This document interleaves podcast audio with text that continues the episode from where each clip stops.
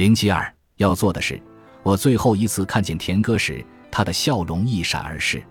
从走进图书馆那一刻起，他就引起了大家的注意。当他走进前台时，我近距离地瞥了他一眼。他一反常态的不修边幅，头发乱糟糟的翘着，没有梳理过，而且长得有点长了，胡子稀稀疏疏的。嗨，他简短地打了声招呼，看上去很疲惫。他跟我握了握手，而我则做贼心虚地瞥了一下四周，这完全是出于本能。他直奔主题：“今天不能再偷懒了。”他说：“我得干活了。”他独自站在前台边上，摇了摇头，抿着嘴说：“他们欺负我，哥们儿。”他用手指轻轻敲着台子，但就在那一瞬间，他的焦虑毫无理由的自行消失了。他笑着挺直了身板。这是他开始自我表演的前奏，这点绝对错不了。他朝着空气挥了一记空拳，接着是嘴上的炮弹。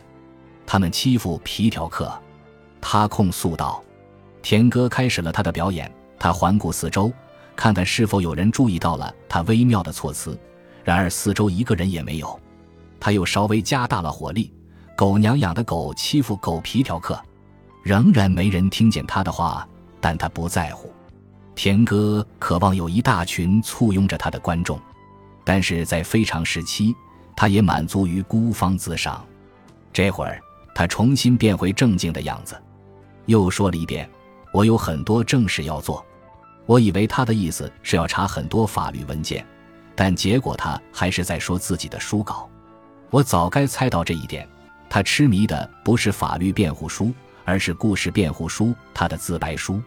在一个由律师、法官和狱警主宰的世界里，在一个充斥着羞辱性新闻报道的世界里，他的故事由那些对他嗤之以鼻的人说了算。尽管四面楚歌、腹背受敌，他依然挣扎着，想为自己的故事讲述另一个版本。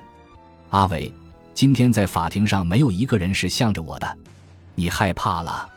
我问。这在监狱里不是个好问题。却是我能问他的最好的问题，怎么可能，哥们儿？他耸了耸肩，看着别处说：“没事，没啥大不了的，就当人生是一出折子戏。”我没再追问下去，只是压了他的证件，递给他一个墨盒。